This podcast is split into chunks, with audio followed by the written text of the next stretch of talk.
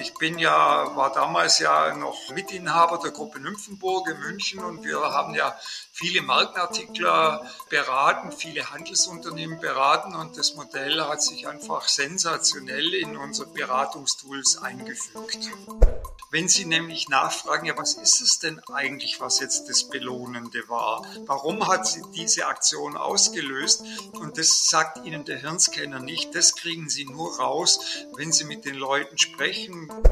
Mir mein Doktorvater nicht dieses Thema gegeben, würde die Welt heute umsonst auf Limbic warten. So ist Die Mutigen leben vielleicht nicht ewig, aber die Vorsichtigen, die leben gar nicht. Und damit herzlich willkommen zum Goya Markentalk. Unser Motto? Neues Denken, neue Wege. Ein Podcast, in dem es vorrangig um unterschiedlichste Veränderungsprozesse geht. Zudem diskutieren wir das Thema Marke aus spezifischen Blickwinkeln und richten den Blick auf das, was hinter den Kulissen passiert. Ich bin Caroline Bierlich und an meiner Seite ist der Marken- und Innovationsexperte Roland Albrecht.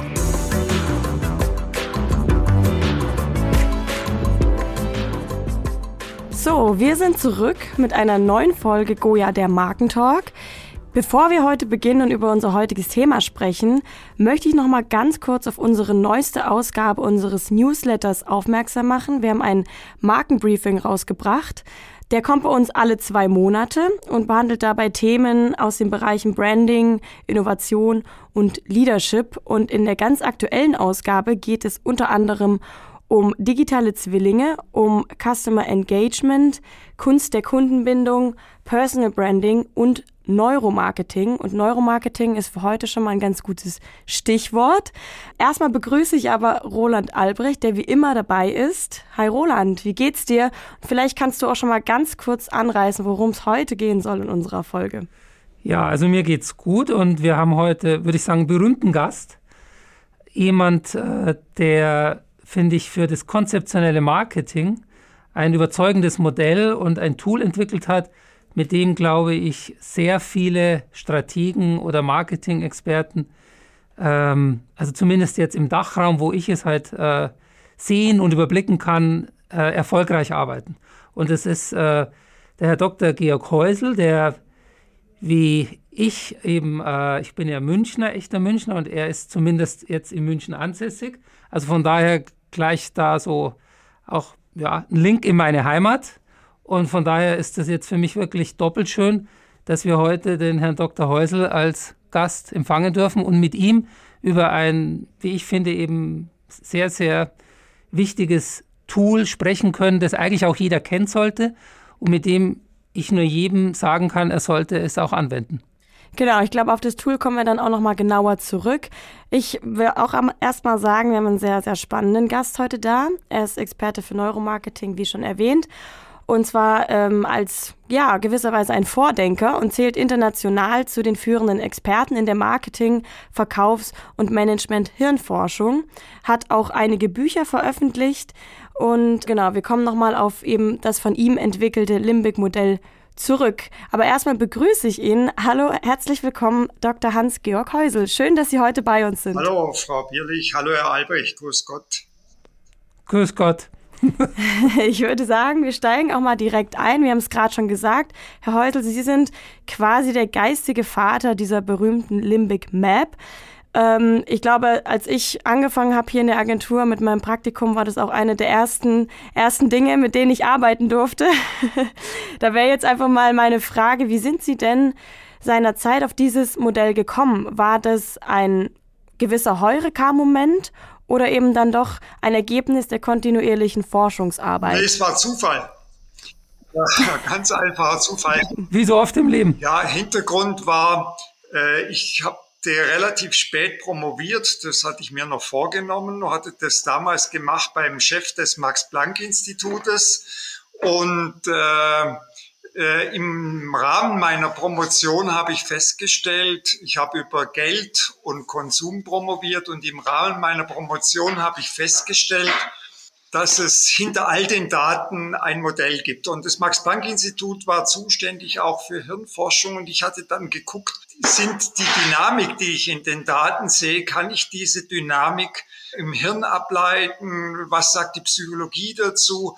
Und plötzlich hatte ich, wie soll man sagen, diese Grundkonstruktion da und meine Promotion habe ich abgeschlossen und habe aber gesehen, dass ich mit diesem, mit dieser, mit diesem Modell auch wahnsinnig gut im Marketing arbeiten kann. Ich bin ja, war damals ja noch äh, Mitinhaber der Gruppe Nymphenburg in München und wir haben ja viele Markenartikler äh, beraten, viele Handelsunternehmen beraten und das Modell hat sich einfach sensationell in unsere Beratungstools eingefügt. Ja, das ist interessant. Also erstmal, das wusste ich gar nicht, dass das Ergebnis der Limbic Map aus ihrer Doktorarbeit sich herauskristallisiert hat und dass sie Geschäftsführer und Inhaber von der Gruppe Nymphenburg sind, das wusste waren, ich. Waren, waren, waren. Oder ja, oder waren. Das ist übrigens äh, der Stadtteil, in dem ich aufgewachsen bin. Ah, herrlich, schön. also nochmal ein weiterer persönlich. Und wir haben es ja gerade vorher schon im Einstiegsgespräch gesagt, also nach meiner Erinnerung haben wir uns ja auch schon mal persönlich kennengelernt, damals äh, bei unserem gemeinsamen Kunden Wirt, als wir einen Workshop gemacht haben zum Thema Marke und eben auch einem Flagship Store. Und der erste sollte ja dann damals in München aufgebaut werden. Also das äh, ist schon interessant. Also letztlich ist es schon dann das Ergebnis einer sehr intensiven wissenschaftlichen Arbeit. Ja, natürlich. Also da, ich habe auch an meiner Promotion fünf oder sechs Jahre gearbeitet. Also es war schon sehr viel Arbeit und äh, damit war das Modell aber noch lange nicht fertig, sondern nur die Grundsteine gelegt. Und es hat sicherlich noch mal fünf Jahre gedauert, wirklich intensive Arbeit, äh, um das Modell äh, so zu finishen, wie es heute in etwa dasteht. Und heute ist es wirklich perfekt. Ich kann es nicht anders sagen. Ja, das klingt auf jeden Fall nach einer schönen Geschichte. Es ist auf jeden Fall kontinuierliche Forschungsarbeit, aber dann doch mit ein bisschen Zufall. Ja, Glück und Zufall. Also. Genau, das, das gehört doch immer irgendwie ein bisschen mit dazu. Mir mein Doktorvater nicht dieses Thema gegeben, würde die Welt heute umsonst auf Limbic warten. So ja, Herr Häusl, ich hätte jetzt mal ein, ein Zitat für Sie, könnte man so sagen, von einem US-amerikanischen Politiker. Und dazu würde ich dann gerne mal Ihre Meinung hören. Und zwar, if the brain were so simple that we could understand it, we would be so simple that we couldn't. Was sagen Sie dazu? Hat er recht oder hat er Unrecht? Ja, natürlich hat er recht. Natürlich auch, wenn wir jetzt so ein bisschen verstehen, wie die Emotionssysteme im Gehirn laufen, verstehen wir das Gehirn in seiner Gesamtheit noch überhaupt nicht. Also wir haben zwar einzelne Bereiche, wo wir wissen ungefähr, wie das funktioniert, aber was zum Beispiel völlig ungeklärt ist, was ist eigentlich Bewusstsein, die große Frage der Hirnforschung. Und solange wir nicht mal wissen, was Bewusstsein ist, obwohl wir es jeden Tag selber erleben, äh, ist das Gehirn noch, äh, hat das Gehirn noch sehr, sehr viele Geheimnisse für uns. Wir wissen einige Zusammenhänge, aber zu glauben, dass wir unseren Apparat da oben vollständig verstehen, das ist, glaube ich, eine Illusion. Was haben denn Sie persönlich für ein Menschenbild? Also klar, Sie haben gesagt, dass wir noch viel zu wenig wissen. Also wir wissen eigentlich schon relativ viel, sage ich mal, über die Welt, über das Universum, aber über uns selbst, was jetzt das Gehirn angeht, sind wir da eigentlich noch so gefühlt irgendwo in der Steinzeit. Aber was haben Sie für so ein Menschenbild, beziehungsweise wie glauben Sie, wie kommt es zu Entscheidungen? Wie hängt das mit unserem Belohnungssystem zusammen? Und wie erinnern sich eigentlich Menschen an Marken? Weil im Marketing geht es ja auch viel um die Marke. Aber fangen wir mal ganz vorne an. Also mein Menschenbild ist nicht ein humanistisches Menschenbild, das äh, eher vom freien, selbstbestimmten Menschen ausgeht. Das ist zwar ein Ziel, das wir nachstreben, aber so funktionieren wir nicht. Ein Großteil unserer Entscheidungen fallen unbewusst und dieses Unbewusste äh, wird von unseren Emotionen gesteuert, ganz, ganz stark, wird von unseren äh, genetischen Vorerfahrungen milliardenalt gesteuert, wird von unseren kulturellen äh, Erfahrungen gesteuert, die alle unbewusst sind von unseren sozialen, von ihren individuellen Erfahrungen. All das ist im Unbewussten niedergelegt und auf das haben wir eigentlich gar keinen Zugriff. Das heißt also, wir Menschen können so ein bisschen über uns reflektieren, aber zu glauben, und das wusste ja auch schon Freud, dass wir Herr im eigenen Haus sind, das halte ich für eine Illusion. Das ist ja auch ein großes Thema, wenn wir jetzt über Nachhaltigkeit oder sonst was reden, dann merken wir ja relativ stark, wie schnell wir an die Grenzen unserer Vernunft kommen, denn wir schreien alle Hurra, wir müssen das Klima retten. Wenn wir aber nicht mehr nach Mallorca fliegen dürfen, dann sieht es schon ganz anders aus. Und damit sind wir eigentlich schon beim Belohnungssystem. Alle unsere Emotionssysteme im Gehirn haben ja eine positive und eine negative Seite. Die positive Seite, die lustvolle Seite wird vom Belohnungssystem getriggert, die negative vom Bestrafungssystem getriggert. Und das ist eigentlich unser innerer Autopilot, der uns durchs Leben führt. Denn die Emotionen sind nicht nur unsere Antriebskräfte, sie sind auch unsere Wegweise, unser Steuerrad äh, auf dem Ziel einigermaßen erfolgreich zu leben. Mhm. Und was machen Marken? Die letzte Frage. Ja. Also Marken äh, sind emotionale Verstärker, würde ich mal sagen. Und das machen sie auf vielfältige Weise. Äh, der Kern der Marke ist immer Emotionen auszulösen, aber um es etwas genauer zu sagen, emotionalen Sinn auszulösen. Denn gute Marken äh, haben ein Versprechen, ein Sinnversprechen, ein Funktionsversprechen. Das hat was mit Sinn zu tun. Diese Versprechen sind aber immer mit Emotionen geknüpft.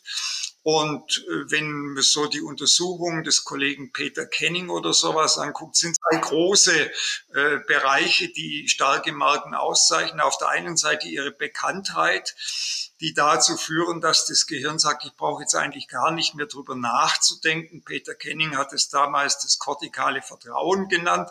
Und mhm. gleichzeitig werden in unserem Gehirn das vordere Stirnhirn aktiviert und dort sitzen die emotionalen Erfahrungen, die wir mit der Marke sowohl digital wie analog gemacht haben. Mhm. Sie haben jetzt vorhin gesagt, und ich kann es bestätigen, dass die von Ihnen entwickelte Olympic Map ein perfektes Tool oder Modell ist, wie man es jetzt dann auch immer begrifflich definiert. Was mich jetzt nochmal interessieren würde, wir sind ja heute in so einem Zeitalter, sage ich mal, oder in so einer Epoche des Marketings, wo man immer merkt, Personalisierung ist King. Gerade im Performance-Bereich wird es immer wichtiger, dass man Kunden eben persönlich anspricht, auch weiß, äh, mit was man sie triggern kann, wie sie, ja, welche Motive sie haben, welche Vorlieben sie haben, welche Bedürfnisse sie haben, vielleicht auch welche Vorurteile sie haben. Gibt es eigentlich jetzt, sage ich mal, von Ihnen auch Überlegungen, KI, also künstliche Intelligenz, zu verbinden mit, mit Ihrem Modell der Olympic Map, sodass wir über dieses KI-Learning vielleicht äh, zu noch genaueren User-Profilen kommen und die dann fürs Marketing, für ja, Kampagnen etc. noch besser in Personas abbilden können. Gibt es dazu neue ja, sage ich mal, Entwicklungen bei Ihnen? Also ich selber beschäftigte mich mit jetzt mit der digitalen Transform vom Limbic-Modell, also von dem Integrieren von Limbic in digitale äh, Big Data-Modelle nicht mehr. Das habe ich meinen Nachfolgern überlassen, dieses Thema. Mhm. Okay. Also das ist jetzt nicht mehr mein Thema. Was ich aber dazu sagen muss, ist, dass natürlich der Limbic-Ansatz und die Limbic Types, das ist ja die Ableitung, nämlich die Persönlichkeitsstrukturen, unser Verhalten zu einem Teil erklären, aber nicht zum ganzen Teil erklären. Das muss man immer sehen. Ich habe das ja in meinem Buch Bayer Personas, wo ich genau auf das Thema gemeinsam mit meinem Freund und Harald Hensler eingeht, der sich sehr stark mit diesen digitalen Fragen beschäftigt. Dort zeigen wir, dass Kaufverhalten oder überhaupt Interesse eben ausgelöst wird, a von der Grundpersönlichkeit, das immer bei den Limbic Types, aber sie wird natürlich auch durch Kultur, äh, soziales Umfeld, andere Vorlieben und so weiter ausgelöst und natürlich Erfahrungen. Und diese Erfahrungen bilden sich ja sehr oft im digitalen Raum ab. Die kann man gar nicht vorhersagen. Was weiß ich, was interessiert mich jetzt bei Amazon oder was interessiert mich da nicht in dem ganzen Bereich. Da sind wir im Bereich der Big Data und das müssen wir halt intelligent verknüpfen. Und diese intelligente Verknüpfung, die gibt's heute teilweise. Meine Kollegen von der Gruppe Nymphenburg arbeiten daran. Aber wie gesagt, äh, Limbic erklärt nicht nicht das gesamte Kaufverhalten. Die Hirnforschung auch nicht, weil die Hirnforschung halt immer dann, wenn es in sozialpsychologische, kulturelle und solche Dimensionen geht, hat eigentlich die Hirnforschung nichts zu sagen. Da müssen wir uns mit den anderen Disziplinen, äh, Soziologie, Kultursoziologie oder sowas mit beschäftigen. Das müssen wir integrieren und auf die gleiche Plattform bringen. Ja, das ist auch mein Ansatz. Ich bin ja auch Dozent und da sage ich auch immer, dass das sonst nur naturwissenschaftlich gedacht wird und äh, der Mensch ist halt auch ein soziales, kulturelles Wesen und es ist halt viel interdisziplinärer und Sie haben ja schon ein paar Sozial- und Geisteswissenschaften genannt, äh, sehe ich genauso. Man muss es interdisziplinär ganzheitlich denken. Was mich jetzt mal auch persönlich interessieren würde, welcher Limbic-Typ sind eigentlich Sie, der geistige Vater der Limbic? Also gestartet bin ich als Abenteurer, das ist ganz mhm. Also das heißt also, ich bin immer noch extrem neugierig, extrem aktiv aber natürlich, ich werde am Freitag, also werde diese Woche 70 Jahre alt, äh, ist mein Testosteron zurückgegangen, mein Dopamin natürlich auch ein bisschen. Jetzt bin ich okay. nur noch ein kleinerer Abenteurer.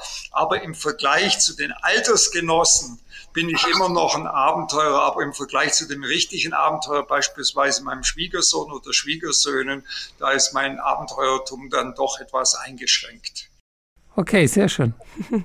Sie haben vorhin über Bewusstsein gesprochen, wie Bewusstsein funktioniert, dass wir das eigentlich gar nicht so genau verstehen können. Ich glaube, dazu passt ganz gut, was Schopenhauer geschrieben hat. Ein Mensch kann zwar tun, was er will, aber er kann nicht wollen, was er will. Dementsprechend, wie funktioniert denn unser Gehirn bei Entscheidungen, wie zum Beispiel beim Kauf eines Konsumgutes? Das ist jetzt eine sehr große Frage, aber vielleicht können Sie da ähm, äh, irgendeinen Ansatz uns geben? Ja, also Schopenhauer ist sowieso mein Lieblingsphilosoph, weil er eigentlich der erste Philosoph war, der wirklich äh, die Natur oder die Naturwissenschaft äh, sehr deutlich neben Leibniz natürlich in die Philosophie eingebracht hat. Aber ohne diesen Ansatz von Schopenhauer, in, den er in der Welt als Wille und Vorstellung geschrieben hat, äh, wäre Freud nicht denkbar gewesen, Nietzsche natürlich auch nicht. Aber jetzt wie fallen Entscheidungen, das sind wir genau wieder von dem wir vorher. Natürlich die Antriebe für unsere Entscheidungen kommen immer aus unseren Emotionssystemen. Ohne Emotion oder ohne den emotionalen Antrieb gibt es keinen Grund, sich für irgendetwas zu entscheiden. Entscheiden heißt immer Bewerten von Alternativen und in dem Wort bewerten steckt schon das ganz wichtige Thema drin. Wert und Wert kommt auch immer aus unseren Emotionssystemen, weil ohne Emotionen die Welt sinnwert und bedeutungslos wäre. Und jetzt kommen wir genau wieder in diese Dimension. Also der Antrieb kommt immer von unten aus unseren Emotionssystemen heraus. Und dieser Antrieb wird jetzt mit unserer Umwelt und unseren Erfahrungen, kulturelle Erfahrungen, individuelle Erfahrungen, die eher so im Großen gespeichert sind, gematcht und auf Konsequenzen berechnet. Wie viel da der bewusste Anteil ist. Wir erleben zwar einen Teil bewusst und haben immer das Gefühl, äh, wie soll man sagen, den Steuerknüppel selbst fest in der Hand zu haben, aber wie viel viel bewusst da wirklich von uns im freien Willen passiert, das ist eine offene Frage. Ich nehme an, es ist nicht mehr als 20 Prozent. Da habe ich jetzt eine Frage. Also auch das würde ich äh, zu 100 Prozent unterschreiben und, und teile ich. Wie war so damals Ihre, sage ich jetzt mal, Kundenerfahrung als Geschäftsführer der Gruppe Nymphenburg bei Ihren Kunden? Also ich bei Goya oder, oder früher bei den Agenturen wie BBDO und Gray, wo ich gearbeitet habe, da habe ich immer erlebt, dass wir schon im Marketing immer viel über Emotionen, Gefühle, Bilder etc. sprechen. Letztlich aber die Kunden oftmals dann dazu neigen, wenn es dann um die direkten Kundenversprechen geht, die dann doch immer so funktional, rational zu formulieren und auch immer sehr viel Wert darauf legen, dass dann diese rationalen Versprechen auch in der Kampagne prominent sichtbar und äh, im Text eben auch da prominent kommuniziert werden. Also warum ist es so, dass, obwohl wir das alles wissen, was Sie sagen, wir dann doch immer wieder den Mensch eher rational versuchen zu überzeugen. Ja, wir müssen ein bisschen aufpassen, äh, weil Herr Albrecht, Sie benutzen da ein Wort, das heißt rational. Jetzt müssen wir zuerst mal gucken, was ist rational. Äh, wenn Beispiel, was weiß ich, äh, Porsche uns erzählt, äh, der Porsche 911 äh, beschleunigt äh, in drei Sekunden von 0 auf 100. Ist das jetzt ein emotionales oder ist das ein rationales Argument? Guter Punkt. Es ist natürlich ein emotionales Argument, aber die Ingenieure betrachten das als rational. Alles, was messbar ist, ist rational, aber das ist ja ein großer Irrtum. Rationalität ist was ganz anderes und Vernunft ist was anderes. Vernunft heißt, dass ich meine Emotionssysteme und die unterschiedlichen Ziele meines äh, Emotionssysteme, dass ich die übereinander bringe, ohne auf die Schnauze zu fallen. Dann führen wir ein vernünftiges Leben. Wenn Sie, was weiß ich, Ihr Unternehmen mit einer Excel-Tabelle planen, dann würden auch die meisten Menschen sagen, das ist doch ein rationaler Vorgang. Aber warum machen sie das Ganze? Excel hilft ihnen, ihren Laden im Griff zu behalten. Das heißt, die Kontrolle über ihren Laden zu behalten. Und Kontrolle ist wiederum ein hochemotionales Konstrukt, denn wenn sie Kontrolle verlieren, kommt Panik auf und dann wird uns deutlich, dass das was mit Emotionen zu tun hat. Wir müssen also so ein bisschen unterscheiden zwischen funktionalen Argumenten, das heißt, was kann so eine Maschine, hat eine Drehzahl von 3000, was weiß ich, und verbraucht 0,6 Kilowatt Strom oder sowas. Das ist ein funktionales Argument, kein rationales Argument. Und jetzt kann man sagen, für manche Produkte ist die Funktionalität, vor allem im B2B-Bereich, hat eine hohe Bedeutung. Aber auch wenn ich so an Technik denke, was weiß ich, äh, mein Laptop hat eine Festplatte von einem Terabyte oder sowas, ein funktionales Argument, das aber für mich ein hochemotionales Argument ist, weil ich dann weiß, dass ich eine extrem leistungsfähige Kiste vor mir habe.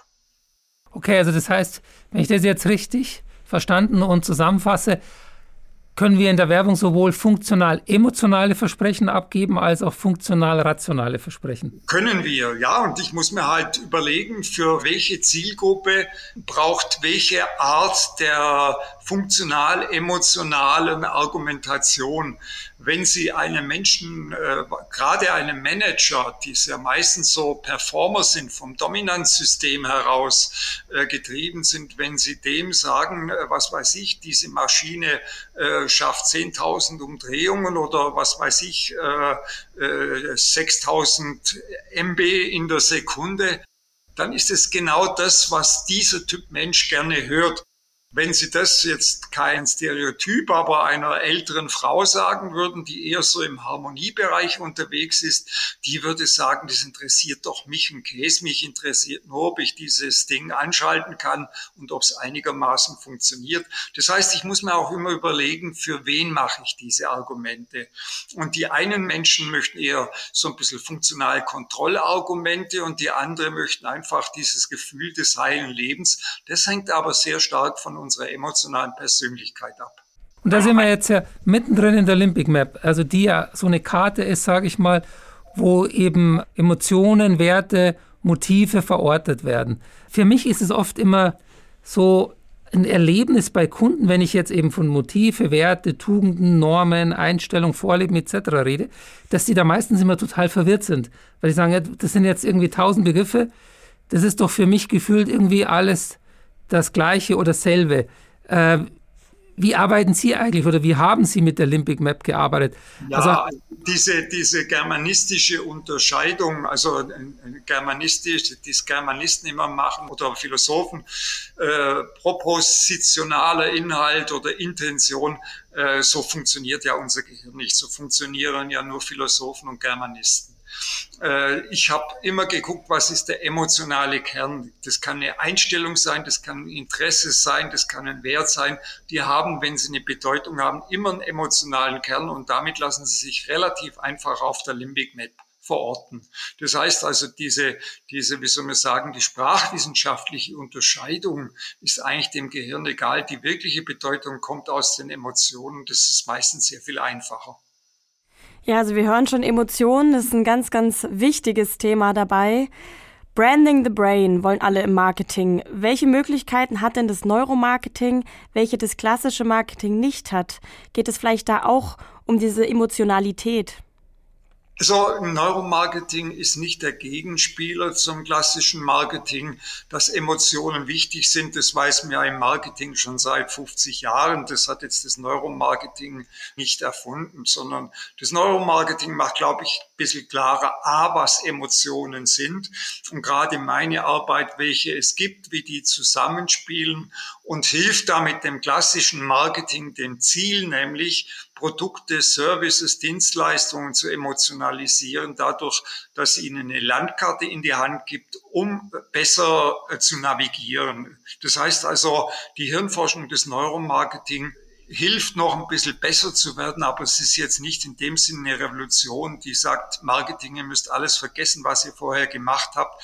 Es ist einfach eine Unterstützung, die in den letzten Jahren dazugekommen ist, mit Wissen, mit Know-how, mit Methoden, mit Instrumenten. So würde ich das heute sehen.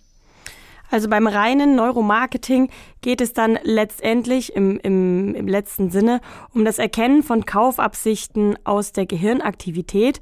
Können Sie uns denn da mal so ich sag mal, Best-Practice-Kampagnen, Beispiele nennen, in denen es Unternehmen, Firmen, Marken erfolgreich geschafft haben, die quasi die Gedanken ihrer Kunden in gewisser Weise zu lesen bzw. zu verstehen und darauf äh, zu reagieren? Ja, also wir haben in der Gruppe Nymphenburg eine ganze Reihe von solchen Untersuchungen gemacht, aber es ist ganz, ganz wichtig reine äh, Hirnuntersuchungen, reine Neuromarketing-Untersuchungen, die Sie nicht mit klassischen Marketing-Untersuchungen koppeln, werden Sie in die Irre führen. Das heißt, es hilft Ihnen relativ wenig, wenn Sie, was weiß ich, im Hirnscanner erkennen, aha, jetzt ist das Belohnungssystem aktiv. Das ist ganz, ganz super, aber die Freude hört gleich bald auf, wenn Sie nämlich nachfragen, ja, was ist es denn eigentlich, was jetzt das Belohnende war? Warum hat sie diese Aktion ausgelöst? Und das sagt Ihnen der Hirnscanner nicht. Das kriegen Sie nur raus, wenn Sie mit den Leuten sprechen, Befragungen machen, Tiefeninterviews machen und so weiter und so fort. Das heißt, Sie brauchen immer beides äh, die, die, die, wie soll man sagen, der Hirnscanner EEG oder so, was wir alles verwenden, oder EDR, elektrodermaler Hautwiderstand, klassische biophysiologische Methoden, sprechen nicht für sich selber, sondern bekommen ihre Interpretation immer erst auch durch äh, klassische Befragungen. Und da kann man natürlich dann schon erkennen, ist es wirklich belohnend oder ist es nicht so belohnend in dem ganzen Bereich. Wir haben sehr viele Untersuchungen für große Verlage beispielsweise gemacht über die Wirkung von Print und Digital und da hat der Hirnscanner und das EEG einiges angezeigt, aber so richtig Butter bei die Fische kam erst durch die Kopplung der Methoden, Frau Bierlich. Wie, wie würden Sie denn das einstufen? Also ich habe ja auch einen Lehrauftrag für Brandmanagement und ich mache tatsächlich auch einen Kurs, der heißt Neuromarketing. Und ich, ich sage es jetzt ganz offen hier, ich bin da immer eher skeptisch. Also ich sage, dass ich äh, oft der Meinung bin, aufgrund der Informationen, die ich habe, dass da noch viel in der Grundlagenforschung ist und äh, vieles noch gar nicht so übertragbar ist in die Marketingpraxis. Und dass wir bei dem Thema Neuromarketing eigentlich eher so am Anfang von Erkenntnissen stehen, die man tatsächlich dann auch äh, einsetzen kann. Also auf einer Skala jetzt von 0 bis 10 und 10 ist dann wie Ihre Olympic Map perfekt. Wo würden Sie denn Neuromarketing oder die Tools des Neuromarketings auf so einer Skala heute einstufen? Auf drei. Ja, okay, dann kommen wir da auch zusammen. Okay, dann dann sind wir auch hier wieder d'accord. Wie gesagt, ähm, das große Problem ist, Sie legen einen Probanden in den Hirnscanner, dann sehen Sie, aha, äh, Nucleus accumbens, Belohnungszentrum mhm. aktiv, aber Sie können gar nicht genau sagen, was hat denn jetzt belohnt in dem ganzen Bereich? War es die Werbung, weil die Werbung besonders ausgefallen und neu war? Waren es bestimmte Motive aus seiner Vergangenheit raus? Das kriegen Sie durch den Hirnscanner nicht raus. Sie können nur grundsätzlich durch den Hirnscanner feststellen, aha, es scheint ihm zu gefallen oder ihr zu gefallen, es ist eine Freude, aber den tieferen Sinn in dem ganzen Bereich kriegen Sie nicht raus. Ich erinnere mich auch in meiner Zusammenarbeit viele Jahre für Henkel gearbeitet, damals mit dem Professor Schroff, der damals mhm. Chef der mhm. Forschung war, und der hat mir die Geschichte erzählt, dass sie auch eine große Hirnscanner-Untersuchung gemacht haben und Persil mit Ariel mal verglichen haben, äh, einen sechsstelligen Betrag dafür ausgegeben haben. Ja, und dann kamen die Forscher und haben gesagt, ja, sie hätten jetzt ein Ergebnis, nämlich äh, bei Persil ist das Belohnungszentrum etwas stärker gewesen als bei Ariel. Jetzt haben die Marketingleute natürlich gefragt, ja, was ist denn der Grund dafür? Aber haben die gesagt, können wir Ihnen jetzt auch nicht sagen. Das heißt also, das zeigt einfach, dass diese Methoden, da bin ich bei Ihnen, Herr Albrich, äh, erst ihre Bedeutung bekommen, wenn ich sie kopple. Und das ist ja auch mein Ansatz des Neuromarketings. Mein Ansatz des Neuromarketings ist es, beachtet diese Methoden. Manchmal sind sie auch wirklich gut, wenn man sie koppelt, EEG mit EKG und so weiter und Befragung. Aber viel mehr Futter kommt eigentlich da heraus, wenn wir wirklich alle Erkenntnisse der Hirnforschung, die wir heute haben und äh, konsequent aufs Marketing übertragen. Also dieses zweite Standbein ist Nutzung der Erkenntnisse der Hirnforschung und nicht so sehr der Methoden, weil die auch teuer sind, meist nicht zielgruppengerecht sind. Also da gibt es schon noch Einschränkungen. Mhm. Es war jetzt ganz interessant, was Sie gesagt haben, weil ich habe damals das Buch gelesen, das er zusammen mit Tina Müller geschrieben hat, die er da gearbeitet hat. Kurz bevor sie dann ja zu Opel gegangen ist als äh, Vorstand Marketing, haben die ja beide ein Buch geschrieben und da haben sie ja auch eben äh, ausführlich über die Olympic Map geschrieben und wie intensiv sie damit gearbeitet haben. Und soweit ich weiß, die Tina Müller ist jetzt CEO bei Douglas, äh, hat er auch das äh, Tool mitgenommen. Und okay, jetzt hat sich da auch für mich ein Kreis geschlossen. Also auch hier sind sie quasi der Urheber dieser intensiven Anwendung. Ja, wir haben damals mit Schroff und der Tina Müller beispielsweise, und Sie haben ja nach Praxisbeispielen gefragt, wir hatten damals Schwarzkopf neu mhm. positioniert. Mhm. Auf Basis all dieser Erkenntnisse, es war ein sensationeller Erfolg. Schwarzkopf wurde zu einer Supermarke und hat zudem den Deutschen Marketingpreis gewonnen. Und sowohl der Professor Schroff als die Tina Müller haben in ihrer Laudatio gesagt, ohne Limbic wäre das nicht möglich gewesen. Das ist natürlich das Schönste, was man sich da wünschen kann. Ja, da war die Freude natürlich. Was ich mich da immer bei noch frage, ist, ähm, wir hatten es vorhin darüber, Sie haben es gesagt, ähm, dass dieses Thema, was ist eigentlich für die individuellen Personen, was bedeutet für die überhaupt rational, emotional, das kann natürlich total verschieden sein. Aber gibt es denn so einige Themen, sage ich mal, die man triggern kann, die für den Großteil der Leute emotional sind? Also ich habe gerade dran gedacht, äh, ich weiß nicht, ob Sie die Werbung kennen. Vor ein paar Jahren, glaube ich, zu Weihnachten ähm, von Edeka. Da ging es eigentlich grundsätzlich um das Thema Tod, jemanden ähm, Geliebten äh, verlieren. Und ich glaube, das hat natürlich schon sehr, sehr viele äh, emotional berührt. Gibt es da irgendwie solche Themen? Nein, ich meine, es gibt, es gibt äh, alle Themen, die so im Harmonie-Balance-Bereich liegen. Äh, da treffen Sie natürlich einen Großteil der Bevölkerung damit. Äh, einfach daher, weil ein Großteil unserer Bevölkerung ihren Persönlichkeitsschwerpunkt in dem Bereich da unten haben. Das heißt, in der gesamten Bevölkerung sind natürlich die Extravaganten, die sich um solche Themen weniger kümmern, die Abenteurer und so weiter, äh, deutlich unterrepräsentiert und die würden sich auch von dieser Werbung nicht sonderlich angesprochen fühlen und fühlen sich auch nicht angesprochen. Aber Abenteurer sind auch nicht diejenigen, die bei Edeka einkaufen, sondern sind diejenigen, die sich weitgehend an der Tankstelle mit Red Bull und Kartoffelchips ernähren. Und von dem her, äh, und von dem her ist es auch zielgruppengerecht relativ gut. Also je mehr Sie in der Limbic Map in Richtung Balance, Harmonie gehen, desto mehr Menschen erreichen Sie mit diesen Themen, weil das, diese Fragen Sicherheit, Geborgenheit, Kontrolle, Harmonie für einen Großteil der Bevölkerung 60 bis 70 Prozent ganz wichtige Fragen sind. Aber nur für 60 bis 70 Prozent nicht alle. Diese sogenannten Limping Types, die haben Sie ja damals ja eben, ich sage jetzt mal, für die Gesamtbevölkerung in Deutschland dann entwickelt und definiert. Haben Sie das jetzt auch mal in einem anderen Kulturkreis sich mal angeschaut, wie da, zum Beispiel die Harmonizer und Traditionalisten sind ja eben bei uns mehr als 50 Prozent. Wie ist es in anderen Kulturkreisen? Gibt es da vielleicht andere Gewichtungen? es ist relativ aufwendig, diese Untersuchung zu machen. Wir hätten das selber nie gestemmt, wenn äh, nicht damals der Burda Verlag mit TDBI mit uns angefangen haben.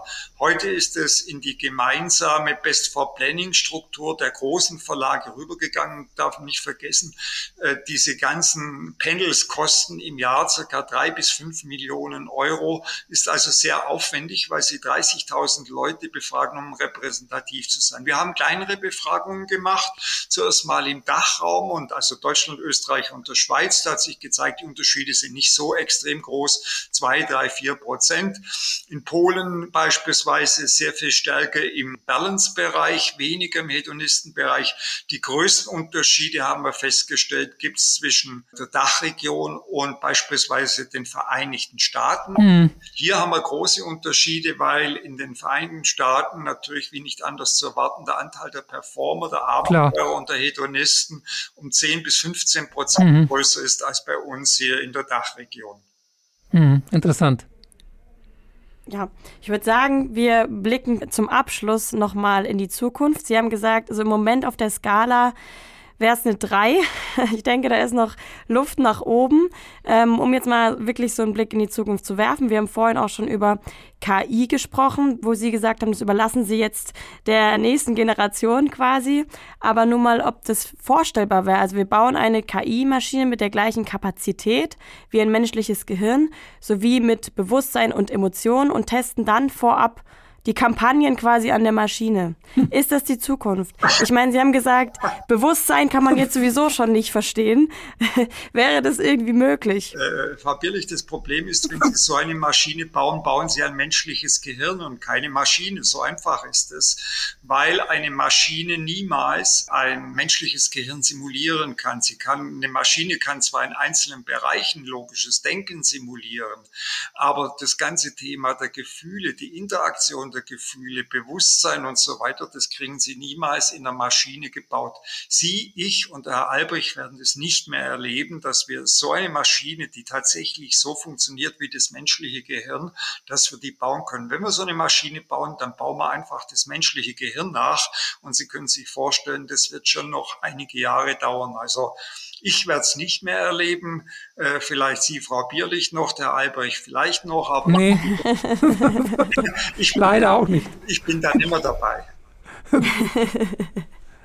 Ja, vielen Dank trotzdem für den kurzen Ausblick. Also man merkt, es ist auf jeden Fall ein hochkomplexes Thema. Ich glaube, da gibt es noch viel mehr Facetten und wird auf jeden Fall auch noch einiges passieren in der Forschung. Ja, vielen Dank, Herr Häusel, dass Sie uns das Ganze mal so ein bisschen offengelegt haben. Ich fand es auf jeden Fall super interessant, vor allem, weil wir ja wirklich äh, sehr intensiv mit Ihrem Modell immer arbeiten. Also es war jetzt mal spannend, da wirklich dahinter zu schauen, was Sie sich dann wirklich als Urheber des Ganzen gedacht haben. Ja, ich fand es jetzt auch super spannend, weil ich jetzt einfach nochmal ein paar, sag ich mal, Insights erfahren habe, wie das mit der Doktorarbeit etc. Das, ja, einfach, äh, finde ich, schöne Hintergrundinfos sind, die auch nochmal das Ganze, finde ich, nochmal so anreichern mit einer mhm. persönlichen Geschichte. Das macht es lebendiger, es macht es fassbarer, greifbarer. Ich bin jetzt ein bisschen enttäuscht, dass Sie, ich bin da ja genauso wie Sie äh, pessimistisch, dass wir nicht irgendwann diesen digitalen Zwilling haben im Marketing, dem wir dann quasi sagen, hier, das ist die Kampagne, schau sie dir an und sag uns dann auf Skala von 0 bis 10, ob sie eine Winnerkampagne wird oder nicht. Also von daher müssen wir weiterhin, sage ich mal so, mit ja, Trial-and-Error-Methoden arbeiten, auch viel mit Intuition, um zu schauen, um halt für unsere Kunden einen Mehrwert zu liefern. Also das, liebe Kunden, äh, ist dann jetzt vielleicht nicht so der ganz tolle Ausblick was äh, eure Marketingausgaben angeht, aber ja, zumindest habt ihr die Limbic Map und damit habt ihr schon mal ein in Anführungszeichen rationales Instrument für die Irrationalität der Menschen und ihren äh, Entscheidungen. Und ja. Eine tolle Beschreibung. und dann, ja, viele, viele liebe Grüße nach München in meine Heimatstadt. Gerne. Und ich finde auch toll, dass Sie ein Abenteurer sind, weil da würde ich mich auch verorten. Super, ja, sonst wird man kein Unternehmer. Harmonizer werden keine Unternehmer, die werden Bettvorleger. Okay, okay. Das waren, das waren jetzt die Abschlussworte. Vielen Dank nochmal. Schön, dass Sie sich die Zeit genommen haben. Tschüss. Tschüss. Tschüss. Tschüss. Das war's schon mit dem Goya Markentalk. Vielen Dank, dass ihr heute mit dabei wart. Abonniert gerne unsere Social Media Kanäle und diesen Podcast und wenn ihr schon dabei seid, schaut gerne mal auf unserer Website goya.eu vorbei. Dort findet ihr nicht nur unser Markenbriefing, sondern auch viele Infos rund um die Themen Innovations- und Brandmanagement. Tschüss und bis bald, eure Caroline Bierlich und Roland Albrecht.